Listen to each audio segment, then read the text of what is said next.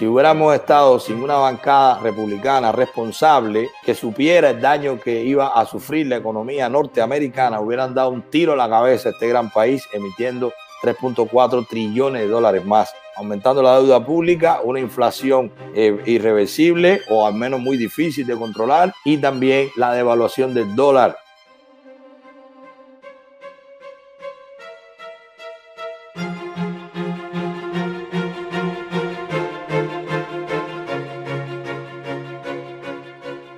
Ya hoy el New York Times acaba de anunciar nuevo paquete de rescate. Ustedes saben, ya se hizo uno que fueron dos trillones de dólares y bueno, recibieron desde las personas en su casa, la familia, hasta también los que estaban desempleados, también el SBA, o sea, los, los negocios pequeños, el PPP, que es para la protección del payroll, de la nómina, y nada, las compañías que rescataron todos esos dos trillones de dólares. Pero se ha extendido este tema de la pandemia y ya llevaban tiempo discutiendo los demócratas y los republicanos haciendo propuestas de qué pudiera ser el monto, cuál pudiera ser el monto para una segunda vuelta, porque hay, hay atrasos. Imagínense ustedes que hay 3.5 millones de hipotecas atrasadas. Eso significa que pueden ir a foreclosure. O sea, hay hipotecas, hay gente que está dejando de pagar el mortgage, 3.5 millones. Eso no son cifras pequeñas. Después hay 21 billones de dólares en renta atrasada de inquilinos que están dejando de pagar a los dueños. Ustedes saben, eso también afecta porque los inversionistas empiezan a ver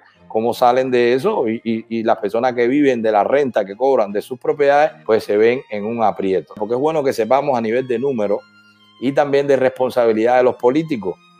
La propuesta de los republicanos era que fuera este segundo rescate, fuera desde 300 billones hasta un trillón, o sea, en esa cifra que, rondara. Pero los demócratas decían que no. Los demócratas decían que tenía que ser 3.5 trillones, o sea, 3.4, perdón, trillones de dólares. Si aceptan para que vean cuál era la discusión, porque mucha gente está siguiendo la noticia, pero no saben por qué no acaba de salir, por qué no sale el segundo rescate, pero qué es lo que pasa, sale el cheque, no sale el cheque. Bueno, el problema es que se está discutiendo la economía de este país. Si los demócratas liderados por Nancy Pelosi hacen que lo que se apruebe sea un rescate por 3.4 trillones como ellos querían, imagínense ustedes echar a andar la máquina de imprimir billetes y después de 2 trillones de dólares de primer rescate que inyecten 3.4 trillones de dólares más en la economía de los Estados Unidos. ¿Qué significaba eso? Una inflación terrible, porque la economía no iba a absorber tantos billetes sin respaldo, porque estamos parados, no hay producción. 3.4 trillones de dólares significaba también que el dólar podía perder su hegemonía, su liderazgo mundial como moneda. ¿Qué significa que el dólar pierda su hegemonía en la economía global? Pues que Estados Unidos ya dejara de ser el líder económico y que dejara de tener esta iniciativa, esta economía pujante, porque todo el mundo quiere dólar. Pero no solo eso, las economías están interconectadas también. El mundo no se puede ver separado, no son aldeas separadas, es un organismo que así como los órganos del cuerpo funcionan y uno depende de, lo que hace el otro, pues así mismo si la economía de los Estados Unidos se desploma o si el dólar se desploma, pues iba a sufrir muchísimos países en el mundo, comenzando por toda Latinoamérica, Asia, África, muchos países que su economía, el respaldo de sus monedas en dólar o que están dolarizadas. Entonces imagínense ustedes que se estaba jugando en el Congreso de los Estados Unidos una posible crisis mundial, no solamente en Estados Unidos. La evaluación del dólar o esa lucha que hay monetaria entre las otras monedas que quieren que el dólar pierda el liderazgo, pues, también va a inclinar o iría a inclinar la balanza del poderío económico de este país, que es donde vivimos y donde tenemos nuestra familia. O sea, en el 1.5 trillones va a volver a recibir 1.200 dólares por cada contribuyente, 500 dólares por cada dependen. Ustedes saben, si son los niños, los menores, los que dependen de ti, bueno, 500. Cada familia, la gente saca la cuenta, son tantos mayores, 1.200 por cada uno, más tantos niños, 500 por cada uno. Así que tú puedes calcular ya el cheque que va a recibir, que va a haber 130 billones de dólares para la educación, van a volverla a pagar o van a extenderle a la gente que están desempleados. El unemployed van a recibir 450 dólares semanales por ocho semanas más. Los que pierdan el trabajo definitivamente o no tengan trabajo después de las ocho semanas, pues van a recibir 600 dólares semanales por cinco semanas más. Entonces, esa es la extensión del unemployed también. Para que ustedes sepan que tienen que estar alerta, eso es lo que se está manejando para el rescate. 500 billones de dólares para los estados y las ciudades. Están dando prioridad a los que más casos tengan. 100 billones de dólares para las pruebas por el COVID, la vacuna y los tratamientos a los que todavía están siendo afectados por la, por la enfermedad. Van a dar 400 millones de dólares para las elecciones. Ustedes saben que el gobierno gobierno sufraga algunos gastos de las elecciones presidenciales, los gastos para hacer las elecciones. Entonces también van a emitir ese dinero, está dentro del 1.5 trillón. Van a dar también 25 billones de dólares, lo van a dar para rescatar a todas estas personas que están dejando de cobrar las rentas, o sea, todos los dueños de casa, de, de locales comerciales, de oficinas, de warehouse, que no han podido cobrar su renta porque los negocios que están o los inquilinos que están no pueden pagar,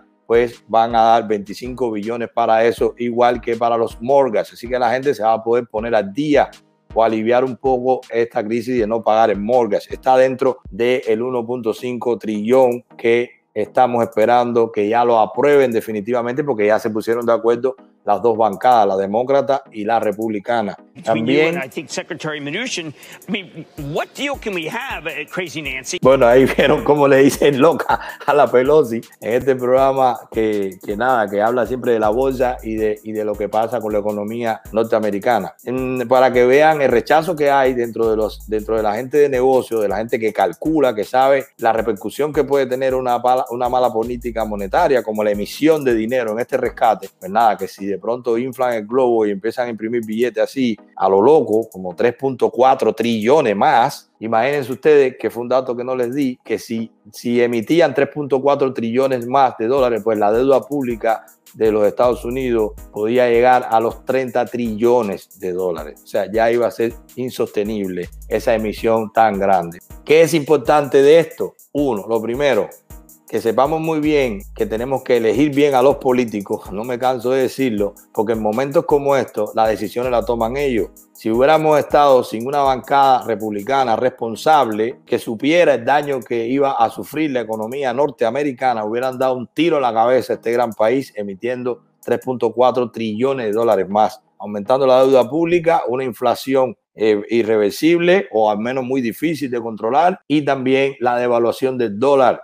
que podía perder la hegemonía mundial, que es lo que sostiene esta economía, que es que el dólar es la divisa por excelencia, es con la que se compra y vende los principales commodities del mundo. O sea, perder eso es perder el liderazgo de los Estados Unidos con la deuda pública que se tiene, pues iba a ser una combinación bien peligrosa. No quiero caer en la teoría de la conspiración, pero fueron los demócratas los que estaban pidiendo eso, tratando de rescatar a más o a menos, pero hay que medir las consecuencias y son políticos. Los errores de los políticos se entierran. Análisis como esto, que quiero que se queden, lo vamos a empezar a dar. Estamos abriendo, los interesados pueden ver en el pie de este video, van a ver ya para que los interesados puedan entrar en las nuevas membresías. Resulta que ya vamos a poder hacer unas membresías para hacer análisis económico específicamente. Van a tener un contenido solamente para los miembros del canal y porque se va a hacer esa audiencia que lo que va a querer es este tipo de análisis. Vamos a hacer una directa semanal que solamente traiga temas económicos para quién, para los que invierten en la bolsa. Vamos a hablar de las principales empresas en las que se invierte o en las que estamos invirtiendo nosotros. Yo le voy a transmitir lo que normalmente yo hago en mi esfera profesional. ¿Para quién? Para la membresía. Entonces los interesados van a entrar a la membresía, van a tener sus stickers, van a tener su emoticon, van a hacer todo esto que permite YouTube para los que son miembros del canal en YouTube. Los miembros del canal en YouTube van a poder pertenecer a la membresía, van a pagar una cuota mensual y van a tener este canal privado para ellos con contenido privado puramente empresarial. Como ustedes saben, la economía toca la política,